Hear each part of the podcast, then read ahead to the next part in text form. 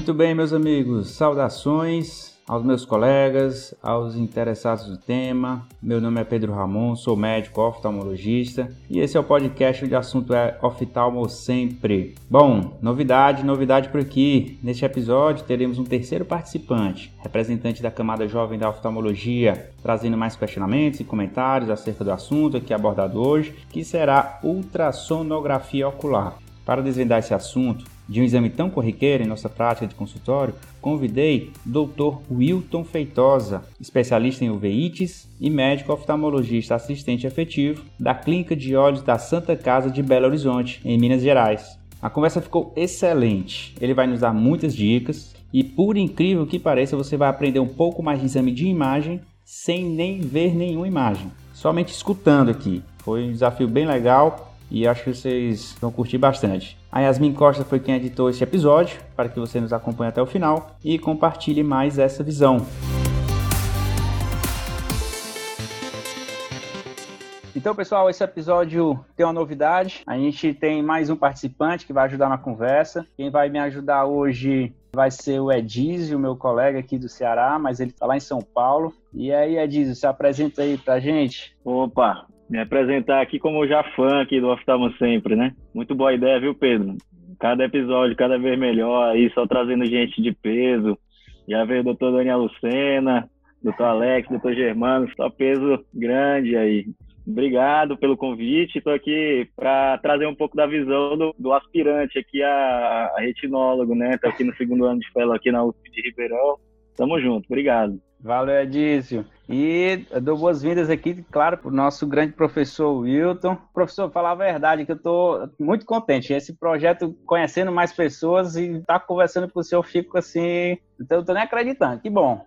Muito obrigado por participar, professor. Eu que agradeço, Pedro, pelo convite. Uma boa noite a todos, a você, ao Edísio. Vamos falar um pouquinho sobre ultrassom, ampliar um pouco os horizontes desse exame que eu acredito que vai ser um exame que vai continuar por muito e muito tempo na mão de médico, porque não tem como você ter um técnico fazendo esse exame. Então é de suma importância que o oftalmologista assuma essa função e tire proveito de todos os benefícios que o ultrassom possa trazer. Legal, professor.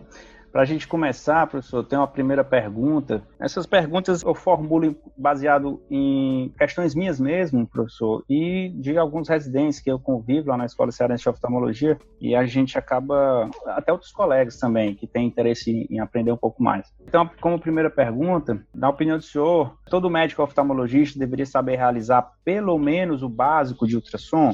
Olha, Pedro, eu acredito que sim. Eu não vejo a ultrassonografia como uma subespecialidade, tá? Eu me pergunto, olha, você é especialista em ultrassom? Não, não sou especialista em ultrassom. Para você ter conhecimento do, ultrassom, ter os benefícios, tem que saber bem a clínica oftalmológica, toda a clínica oftalmológica. Então, eu acredito que é de suma importância que quem faz oftalmologia tenha pelo menos um mínimo de conhecimento para interpretar um ultrassom ou até mesmo fazer o exame. De suma importância realmente fazer isso. Legal, professor. Os recursos mínimos, professor, de um equipamento de ultrassom para a gente fazer um exame decente, né? O que, que ele deve ter no equipamento lá?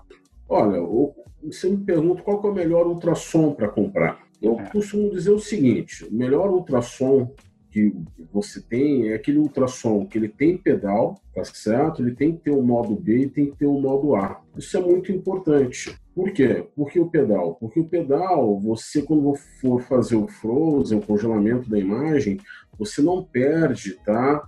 Ah, aquele movimento fino que você tem na mão. Então, se você tiver uma sonda em que o frozen é na sonda, com certeza o seu corte já não será tão bom. E o modo A e o modo B, às vezes o modo A é muito desprezado, mas o modo A é muito importante para a realização de medidas ecométricas. Tá? Ou quando você tem dúvida, para você ver, por exemplo, se você está apresentando qual é a refletividade interna de uma estrutura ou de um ecomembranáceo. Então a dica que eu dou é realmente essa, tá? É um ultrassom que tem o modo A e o modo B, o modo B é o mais interessante, é o mais chamativo, mas o modo A é que define com que estrutura que eu estou realmente lidando. E você tem um pedal. você tendo um pedal para fazer congelamento, tá? Eu acredito que você já tem uma boa estrutura para fazer um, um bom ultrassom. Legal, já usei bastante, professor, que tem na mão ali e realmente é muito chatinho ali, né? Você fica concentrado ali em achar o corte, clicar no botãozinho, fica meio chato mesmo. Seria mais ou menos o seguinte, para quem opera faco, tá? E você tivesse que fazer o acionamento de tudo pela caneta. Por isso que você tem o pedal. E no ultrassom é a mesma coisa. Então, para você não perder o movimento fino que você realmente tem. Ah, legal a comparação, professor. Não tinha pensado nisso. No mercado que a gente tem hoje, professor, o que, que eles geralmente usam de diferença entre equipamentos? Chegam lá dizendo para os médicos: ó, oh, isso tem aqui, tem assado, vantagem e desvantagem. Olha, hoje em dia fala-se bastante né, em diferentes tipos de ultrassom, tá? mas basicamente o ultrassom, ao longo desses 30, 40 anos, modificou muito pouco.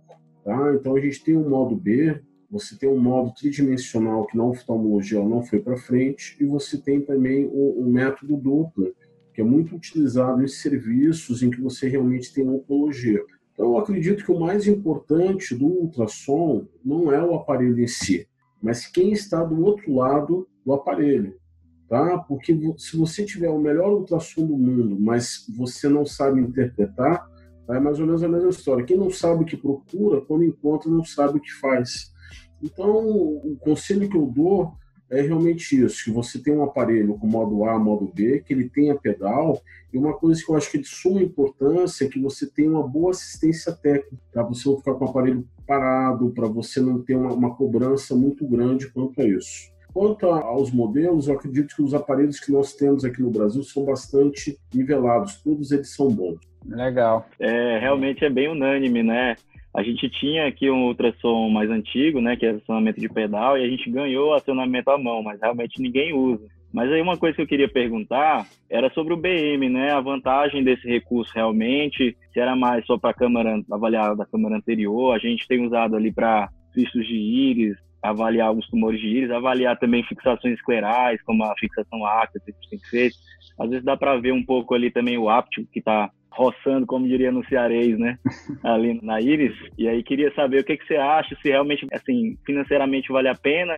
Olha, eu acredito que o UBM é de extrema importância. A maior indicação que nós temos aqui no serviço são os casos em que você tem paciente que opera catarata e desenvolve uma uvite no pós-operatório. É aquele drama para o cirurgião de catarata, né? Que você começa a diminuir o corticoide, aí você nota que o olho começa a ficar vermelho, e você volta com corticoide, quando tira, volta tudo de novo. Então, às vezes, a implantação da lente de uma maneira que não foi programada, que realmente você teve uma ruptura de cápsula, você tinha um saco muito distendido, é uma, uma indicação importante. Então, eu falo que é importante você ter o BM. Você ter o BM para esses casos que a gente tem muitos pacientes que operam de catarata e quem trabalha com glaucoma também é de suma importância né, para você ver íris em ou não, para você ver como é que está realmente a anatomia do seio camelular. Então, eu falo, então o UBM ele vai se tornar um, um meio prático, tá? Para você realmente conjugar os seus achados do segmento posterior com o segmento anterior. Então, se tiver oportunidade, eu acho que vale a pena realmente ter uma UBM. Eu acho que não é um luxo, é uma necessidade nos dias atuais. Professor, aproveitando esse gancho do UBM, é, a gente tem no ultrassom, de maneira geral, assim, então uma curvazinha de aprendizado, acho que o negócio mesmo é a interpretação, né? A dificuldade vai ser a interpretação. Na UBM segue o mesmo padrão, a mesma linha? Eu acredito que sim, segue a mesma linha e você tem que ter conhecimento das patologias inerentes daquela região. Né? Então, aqui em Belo Horizonte, tem uma pessoa que faz muito bem o BM. Ele trabalha com o que? Trabalha com glaucoma. Né? Então, ele tem um conhecimento muito grande. Então, se você vai realmente trabalhar com essa porção anterior ou intermediário do olho, é necessário que você tenha um conhecimento clínico das patologias que podem realmente cursar para você ter uma boa interpretação quando você tiver algum achado deste exame que configure o, o quadro clínico, né? Professor, só para os residentes acompanharem e entenderem, que talvez alguns não tenham ouvido falar ainda, a siglazinha UBM, o que, que é? Na, na, verdade, você tem o UBM e você tem o BUS, na verdade. É a biomicroscopia ultrassônica, que você realmente faz. Você vai pegar os ultrassons, os ultrassons atualmente eles vêm com uma sonda em torno de 10 a 20 MHz. Então, quanto menor o comprimento de onda, mais profundo esse ultrassom chega. E a sonda da biometria ultrassônica ou da UBM, tá? É uma sonda de 50. Então você tem uma penetração muito pequena, você vai ter um detalhamento muito maior das estruturas do segmento anterior, né? E até a, a, a transição que você pode ter para a região viva. Mas só para o pessoal ter ideia, assim, por exemplo, um ultrassom de barriga é uns 3 MHz, eu acho, né? Bem menos, né, a frequência. Eu não sei te dizer, mas uma frequência bem menor, para você realmente tá, tá olhando. E o BM não, você vai ver que é uma sonda. Antigamente era gigantesca, hoje em dia são menores as sondas, elas vêm com suporte para você realmente estar tá fazendo. Geralmente você faz com uma técnica de imersão, e é um exame que, quando ele bem executado, puxa, esclarece muitas dúvidas. Eu trabalho com o VIT, então eu trabalho muito com o BM. Né? Eu acho que ele facilita o teu raciocínio clínico. Legal, muito bom. Professor, principais indicações da gente solicitar ultrassom, focando agora mais na ultrassom modo B mesmo, né? Aquele que a gente usa com maior rotina aí. Bom, basicamente, na ultrassonografia, a gente tem duas indicações para ultrassom primeira indicação é quando você tem opacidade de meios.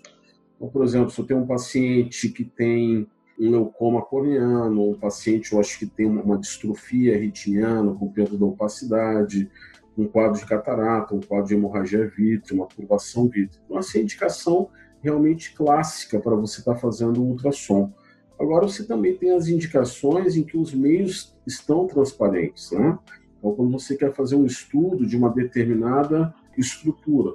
Então, um grande exemplo disso, às vezes você tem um paciente que está com muita dor ocular, tá? e você quer fazer uma avaliação para ver como é que está a túnica média do olho. Então, você avalia esse paciente, você observa, às vezes, se ele tem um edema de nervo óptico, às vezes ele pode ter algum pregneamento a, nível de retina, e com o ultrassom você vai delimitar para ver qual camada que realmente está tendo essa inflamação ou não. Né? Então, são as duas indicações clássicas, opacidade de meios e meios transparentes. O que eu acho que é muito importante quando você vai fazer ultrassom, não só ultrassom, qualquer exame de propedêutica armada, é você fornecer a clínica para o examinador. Então, você não precisa fazer um relatório médico legal. Então, dizer lá, olha, tem uma catarata que tem, sei lá, quantas cruzes de opacidade, onde que está. Não, só fala paciente com catarata.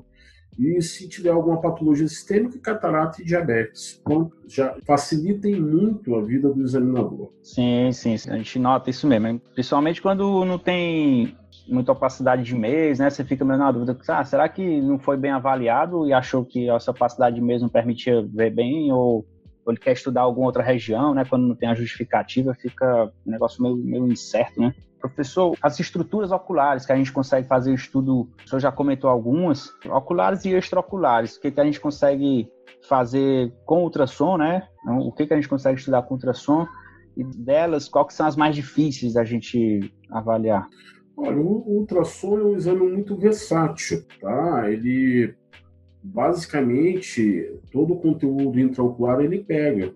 Então, se você realmente você quer ver o segmento anterior, ele também pega o segmento anterior. Por isso que eu falo que é importante você ter um movimento fino e não pesar a mão quando você faz o ultrassom. E se você tiver uma mão pesada, o que, que vai acontecer? A primeira estrutura que você vai colabar vai ser a câmara anterior. E você fazer as medidas de, de ultrassom são muito importantes. Então, por exemplo, vou te dar um exemplo bem simples. Quando a gente fala tá, de microftalmia, qual que é o diagnóstico de microftalmia? A gente geralmente coloca o, o polegar né, bem próximo do indicador e fala que é um olho pequenininho. Mas quanto que ele é pequenininho? Então, o ultrassom ele tem essa possibilidade de você te dar dados objetivos para microftalmia. Para você diferenciar um quadro de olho pequeno, microftalmia e nanoftalmia, é, para quem vai operar uma catarata, isso aí é de extrema valia. Então, você pode avaliar desde as estruturas do segmento anterior, tá? bem como as estruturas que estão na retina, da túnica média e túnica externa. E o espaço intraconal com a musculatura extrínseca ocular. Então, tudo isso você consegue realmente visualizar num bom ultrassom. Então, quando a gente fala sobre técnica de exame, como que você faz? Eu costumo, costumo dizer que o olho é como se fosse uma piscina, tá certo? Você nunca vai começar o exame do fundo, você vai começar sempre da superfície. Então, a primeira estrutura que você vai reconhecer vai ser a câmara anterior, se essa câmara anterior ela é formada ou se ela não é formada. Se você tem cristalino ou não, e você vai é, mergulhando para dentro do olho até chegar realmente à sua porção, ao seu fundo. Né? Show! Legal. Professor, a gente tem muito espectador, né, que é residente. Eu queria que você falasse um pouco sobre o modo A também, né, além do modo B, e quais são as, as grandes indicações e quais as grandes diferenças, né? Uma explicação nesse sentido. E quando é que a gente deve lançar a mão do modo A, né? Eu costumo dizer aqui para os residentes, quem me acompanha nas quartas-feiras, que quando você pega um ultrassom que só tem o modo B, você tem que ter o seguinte raciocínio. Ou essa pessoa sabe barbaridade do ultrassom, muito ultrassom, ou ela desconhece o modo A, tá? Então, o que, que eu faço? Eu sempre preconizo que faça o exame com o modo B e com o modo A. Vou te dar um exemplo bem, bem simples, tá? É, às vezes você tem uma opacidade vítrea, você tem um eco linear. E esse eco linear, quando você faz o modo B, você observa, às vezes você fica com a dúvida se aquele movimento é um movimento de retina, se é um movimento de aloide.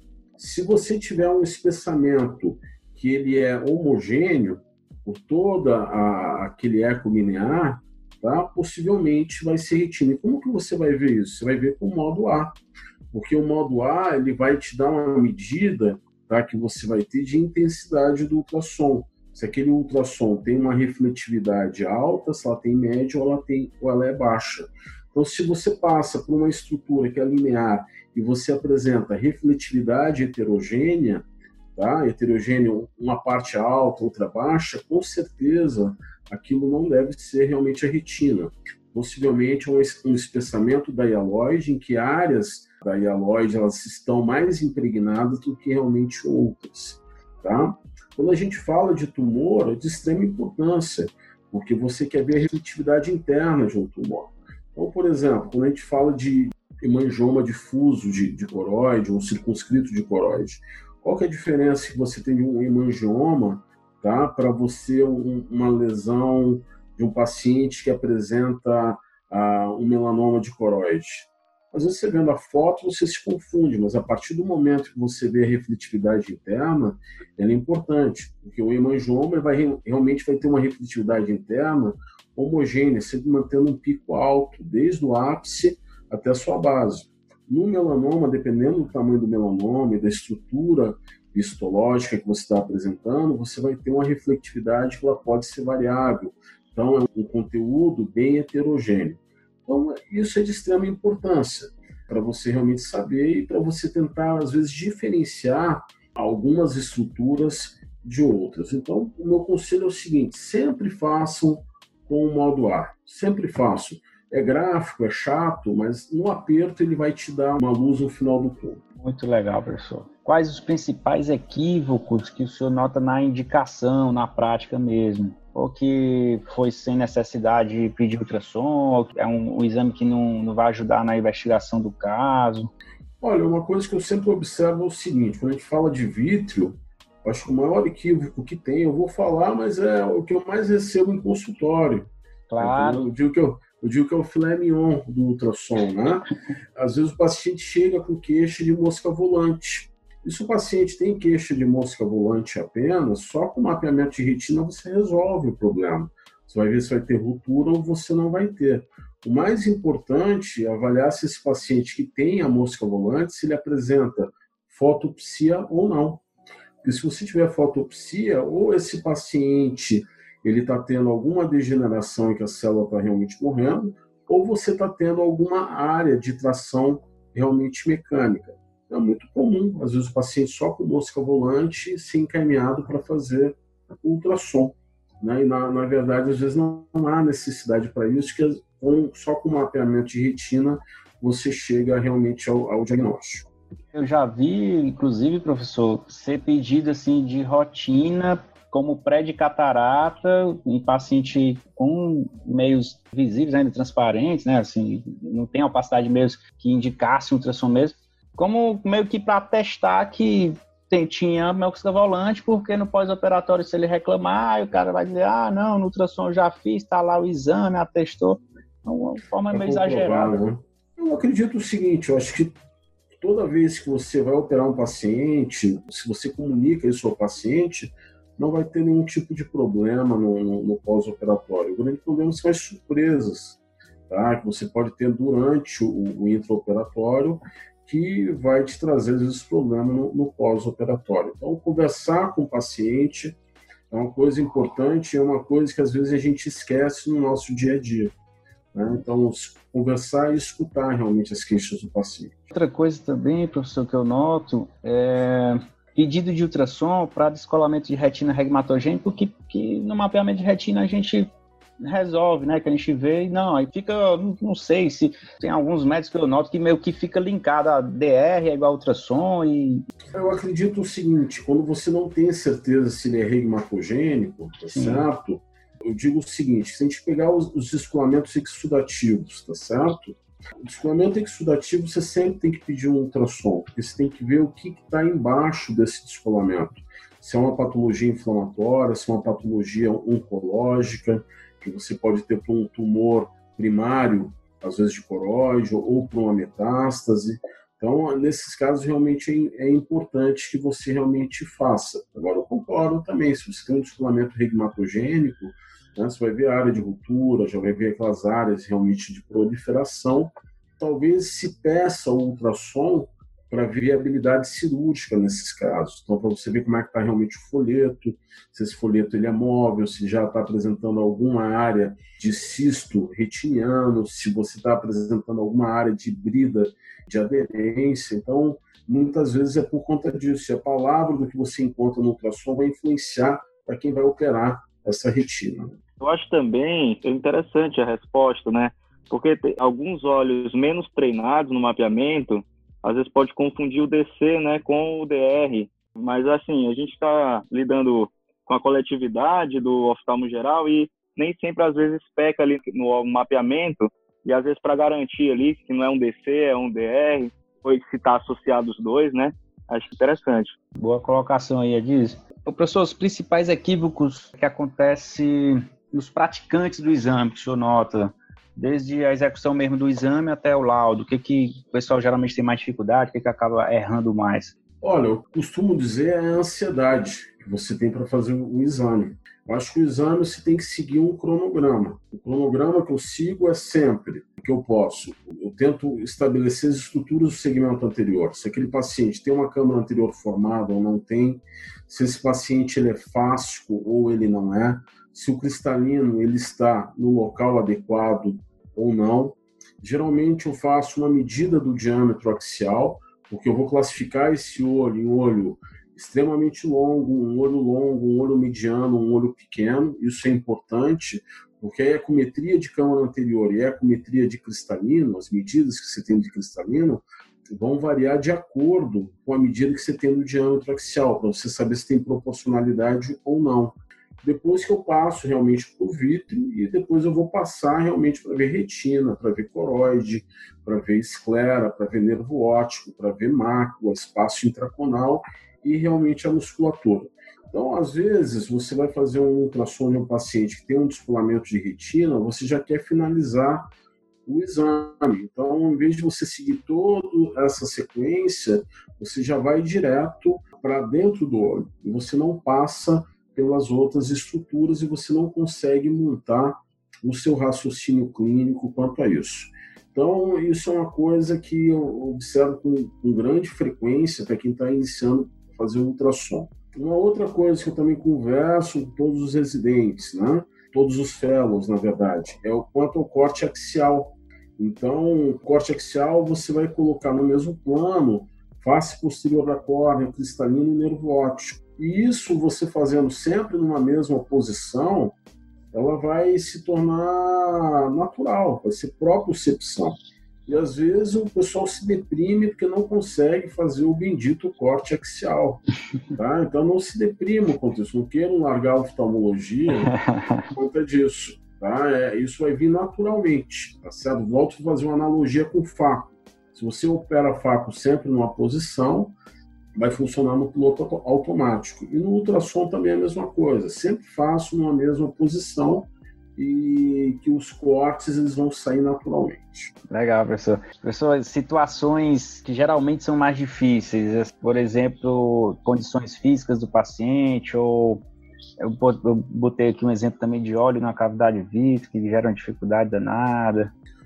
Olha, eu acho que é importante, que, que, realmente chama atenção, você tem que saber o histórico do paciente. Se não vier com histórico, muitas vezes eu saio da maca e vou examinar esse paciente. Às vezes você tem realmente dúvida. Então, uma coisa que realmente complica muito, às vezes no início, é paciente com estrabismo. Você não sabe se o paciente tem estrabismo. Você vai tentar fazer o corte axial, você não acerta, porque está desviado realmente esse olho. Então, isso é realmente importante. Uma condição que gera muita dificuldade, que eu acredito que são os piores ultrassons, são os ultrassons secundários a trauma sejam traumas penetrantes ou contusos. É importante você saber qual que foi a cinemática daquele trauma, o que, que realmente causou aquele ferimento. A semana passada eu tive um paciente que ele teve uma história de trauma, que estava realmente trabalhando e não sabe o que, que bateu realmente no olho dele, mas fez uma perfuração escleral. E no ultrassom, eu fui fazer o ultrassom, fui bem categórico. Olha, esse paciente aqui ele tem dois corpos estranhos dentro do olho. Eles são grandes. Mas tu está vendo se está tendo descolamento de retina ou não? Olha, não estou vendo porque está fazendo uma sombra acústica muito grande. Tem que fazer um exame para ver se realmente é corpo estranho ou o que, que é. Tá? E, para minha surpresa, realmente ele fez. Ele fez uma tomografia, ele tinha um corpo estranho, só que não era corpo estranho metálico, não era plástico, não era nada. Era um corpo estranho porque era ar que estava ali dentro. E o ar, tá, esse corpúsculo airífero, que foi realmente como descrito, ele fazia uma grande sombra, sombra acústica e escondia realmente a retina. Eu só fui ver que esse paciente estava com a retina descolada depois que reabsorveu é, esse ar. Então, são condições que você tem que realmente conversar com o paciente e colocar como hipóteses possíveis que possam estar ocorrendo. Ah, curioso, viu, professor? Então, professor, você acha que tem alguma condição que a gente deve evitar realizar o exame? Alguma contraindicação desse exame? Olha, o pessoal contraindica muito o exame quando você tem um trauma aberto, né? Você tem um trauma penetrante. Eu costumo dizer aqui na Santa Casa que para você fazer um bom ultrassom, você tem que ter mão leve, tá certo? Mão leve não é uma mão pesada. Se você tem a mão pesada, você tem que colocar bastante gel para realmente proteger. Então, se você realmente tiver esse bom senso e que não procurar apertar realmente o olho, porque senão você vai colocar todo o conteúdo para fora. Eu não vejo como uma contraindicação realmente quanto a isso. Você tendo um gel tá, que você realmente utilize, que você possa realmente dosar, eu não vejo como contraindicação, não. Até mesmo óleo de silicone. Às vezes, óleo de silicone você vai fazer com o paciente decúbito dorsal e posição ortostática para ver se você tem algum portal para que você possa penetrar e ver como é que está o ultrassom dentro do olho desse paciente. O máximo que pode ocorrer é você não conseguir ter esse portal e ficar um, um ultrassom que não te trouxe subsídios diagnósticos quanto a isso. Entendi as principais dúvidas de diagnóstico, professor, na rotina mesmo, de maneira geral, o que chega no senhor assim de dúvida dos residentes, dúvida dos iniciantes, o que, que tem mais dúvidas de entre diagnóstico mesmo? Ah, que eu botei de exemplo aqui, por exemplo, que a gente vê muito, né? HV contra aquele que o senhor falou no comecinho, né? É uma hialoide espessada lá, é uma hialoide impregnada ou é a retina mesmo? O que, que tem mais de dúvida diagnóstica que tem recorrente? Olha, eu acho que a maior dúvida diagnóstica é realmente quanto aos ecos membranáceos. Eu acho que existe uma dúvida diagnóstica para quem inicia e existe dois pavores para quem inicia a fazer ultrassom. Vamos falar sobre as dúvidas primeiro. As dúvidas diagnósticas, quando você tem um eco linear, realmente saber se aquilo lá é hialóide ou se aquilo lá realmente é retina. Tá? E como que você vai fazer? Você tem que saber que o ultrassom ele não é um exame de foto. Geralmente eu vou para congresso, levo foto lá para mim e tal. Falei, olha, pode ser isso, pode ser aquilo. Daí me questiona, poxa, você não trabalha com ultrassom? Não, trabalho, mas pode ser e pode não ser. Porque você tem uma parte do exame que é cinemático. Tá? Então, se você vai realmente ter um ultrassom com descolamento de retina, você vai ver se vai ter aquele movimento serpiginoso ou não, que é característico do descolamento de retina. Então, realmente, isso aí é importante. Então, isso é uma dúvida diagnóstica importante para quem inicia e tem um medo enorme de errar quanto a isso. Quanto à questão dos pavores de quem está começando o ultrassom, o primeiro pavor é examinar a criança. Não pode ter medo de examinar a criança. Tá? Se você tiver uma criança, ou você pede para a enfermeira, ou você pega um lençol, enrola bem a criança, faz um charutinho e faz o exame. O máximo que pode acontecer é você terminar o final do exame com uma ruptura de tímpano, ela chorou bastante, mas mais nada além disso. E o outro pavor que se tem, que se foge bastante, é a questão de tumores. Tumor é difícil para todo mundo. Aí que eu falo que se você trabalhar com o modo A, você vai ter uma segurança muito maior para você realmente definir que tipo de tumor é aquele, tá? e que você possa auxiliar no diagnóstico. Uma outra coisa que eu estava esquecendo aqui também é a questão de você dizer o que é hemorragia vítrea e o que é reliquar inflamatório, o que é processo inflamatório. Às vezes é muito difícil você diferenciar, por isso que eu falo que é importante você ter uma história.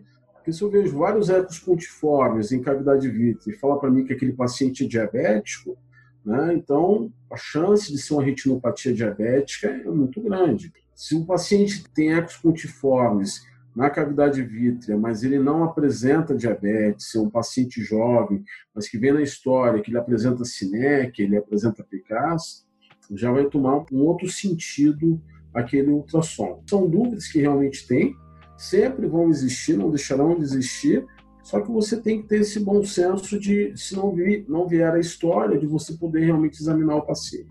Muito legal, professor. E as doenças, professor, que são mais difíceis de realizar e de interpretar. O senhor já deu aí algumas dicas aí, né, dos tumores, esses pavores. Tem alguma outra que o senhor lembra aí que o pessoal não gosta muito? Porque é difícil mesmo de fazer?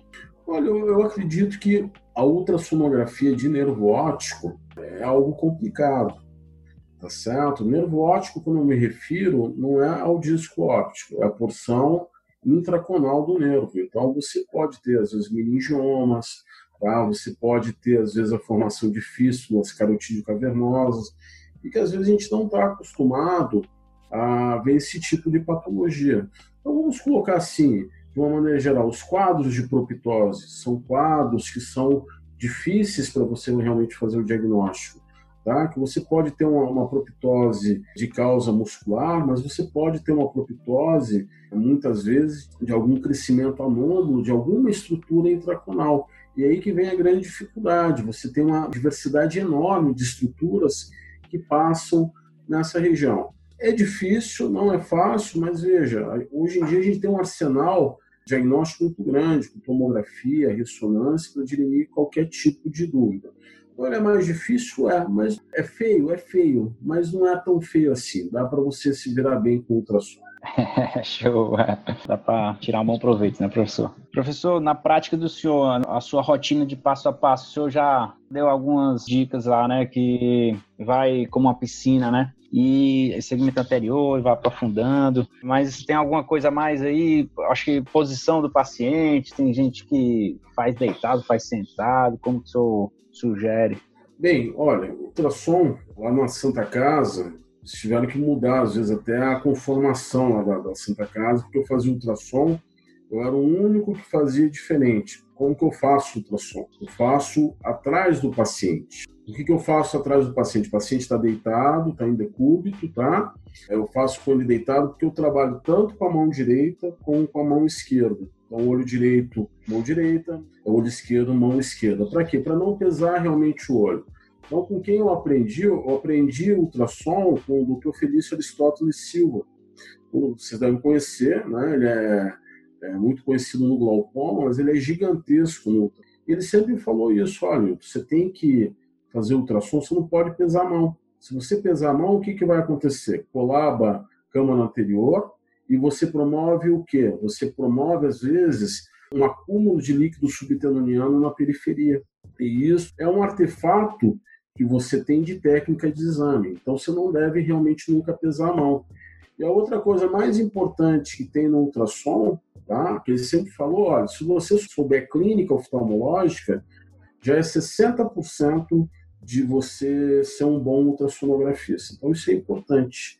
Eu acho que a gente tem que ter realmente em mente, e muitas vezes a gente acaba desprezando a clínica oftalmológica e valorizando mais o exame. É verdade. O Edson está dizendo aí, né? Da... Tá, faz é. com as duas mãos também, é? Sim, realmente essa técnica, né, de deitar o paciente e fazer na cabeça dele, eu acho que é interessantíssimo. A gente aprende assim lá também. Queria te perguntar o seguinte, né, a sequência que você usa, primeiro os transversais, depois os longitudinais, nos transversais, faz superior inferior nasal temporal ou faz uma roda, né, inferior, depois temporal e depois superior. Se faz dessa forma e o corte longitudinal de mácula e depois coaxial, como é que é a sequência assim que você tem feito? Tô achando interessante porque tá batendo aí a, essa parte aí da análise, eu tô, tô gostando. tá certo disso. Se o doutor Olha, Wilton tá dizendo que é assim, né, que a gente fica super feliz ali que tá aprendendo aí de uma forma correta. Olha, a questão de você abrir o exame com corte é uma coisa muito particular, sabe? Eu geralmente abro os meus cortes com axial vertical e horizontal. Por quê? Porque quando eu faço axial vertical, eu já vou ter uma dimensão do quadrante superior e inferior. Então, se eu tiver algum eco linear, tá? Eu já sei se vai estar superior ou vai estar inferior. Eu faço o axial horizontal, que eu vou setorizar em temporal e nasal. E os cortes que eu faço, eu costumo dizer que lá na Santa Casa a gente faz ultrassom por quilo. É muito ultrassom que a gente realmente tem. Então, para você ter uma agilidade maior no exame, eu abro os meus cortes, tá, para você ver os quadrantes com os cortes transversais. Por que os cortes transversais? Porque o corte transversal ele vai ter uma grande magnitude de ângulo. Então, quando você está fazendo, às vezes, um transversal de 6 horas, você já está vendo parte de 5 e parte de 7 horas. E se você fizer a báscula anterior, equatoriano ou posterior equador, você ganha uma dimensão grande. Então você consegue varrer uma grande área do globo ocular com poucos cortes. Então, basicamente, quatro, cinco cortes, você já viu todo o globo ocular como é que está. Se você encontra algum tipo de lesão e você quer realmente detalhar aquela lesão, o melhor corte é o corte longitudinal, porque daí você vai ver como é que aquela lesão ela está disposta, se ela está antero, posterior, se ela realmente está inclinada. Então, dessa maneira que realmente eu faço. Eu fecho sempre com axial de mácula para ver como é que está a mácula e principalmente para ver como é que está o nervo óptico, se você tem escavação verticalizada ou se você realmente não tem. Então, essa é a maneira que, que eu faço tá? Mas não existe assim uma receita, ó, qual que é o mais adequado você está fazendo. Mas você deve fazer o, o que é mais fácil para você fazer e o mais importante é que você faça uma varredura ampla do globo ocular e não deixe nenhuma área descoberta. Legal, professor. Eu fico impressionado como aprendo, viu, Ediz, aqui com, essa... é. com essas conversas, cara. Toda vez eu estou é, aqui, professor, um novo professor, novo professor, a gente vai, vai colhendo e vai relembrando e vai aprendendo de novo, é muito bom. Professor, dicas na hora do laudo. O que tem de dica aí na hora de formular laudo, só tem dúvida, como é que o senhor faz? Olha, eu acredito o seguinte, o laudo vai ser o reflexo do teu exame. Então, sempre eu começo descrevendo as estruturas que são mais superficiais às estruturas que são mais profundas. E sempre deixo a minha hipótese diagnóstica, tá certo? Então, se o paciente tem uma suspeita, olha, é o paciente é, diabético, então você vai dizer, olha, o paciente apresenta um quadro de hemorragia vítrea. Se você vê que tem uma área de proliferação, possivelmente uma retinopatia diabética proliferativa. Então você descreve, eu acho que às vezes tem medo de realmente colocar e deixar realmente a conduta do médico assistente. Eu acho que não. Se ele está te enviando o exame, está pedindo para você fazer o exame, ele quer saber aonde ele está pisando. Então é importante que você certifique ele quanto a isso.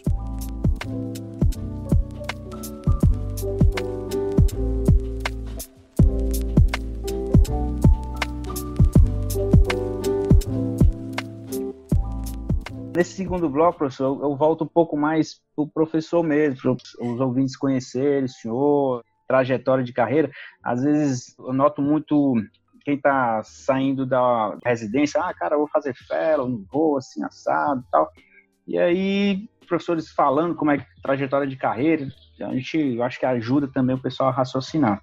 Aí o senhor pode fazer um resumozinho da trajetória do senhor? Sim, na verdade, eu estou aqui em Minas, mas eu não sou mineiro, eu sou paranaense. Né? Então, eu fiz minha residência, foi na Santa Casa de Misericórdia de Curitiba, e, na verdade, eu queria fazer o VEIT. Então, eu saí de Curitiba, vim aqui a Belo Horizonte para fazer o FELO, para voltar para, para Curitiba, na verdade. E o que, que aconteceu? Eu acabei ficando aqui em Belo Horizonte, terminei o primeiro ano do FELO em UVIT, eu queria ver os pacientes que estavam imunossuprimidos. Um ano é muito pouco. E eu acabei ficando o segundo ano aqui em Belo Horizonte. E o que, que aconteceu? Nesses dois anos a gente não tinha ultrassom na Santa Casa. E justamente no ano que eu ia voltar, chegou o aparelho de ultrassom. Eu achava que o ultrassom era muito importante para complementar a parte de, de. E daí eu fiquei o terceiro ano aqui trabalhando com UVIT e com ultrassom. Retina também, mas eu falo que não, a retina eu faço por obrigação. Não é a minha, a minha paixão. A paixão é realmente o VIT. Pode falar que é doido, é. mas é aquilo que realmente eu gosto. Ainda bem então... que tem então- pessoas como você, professor.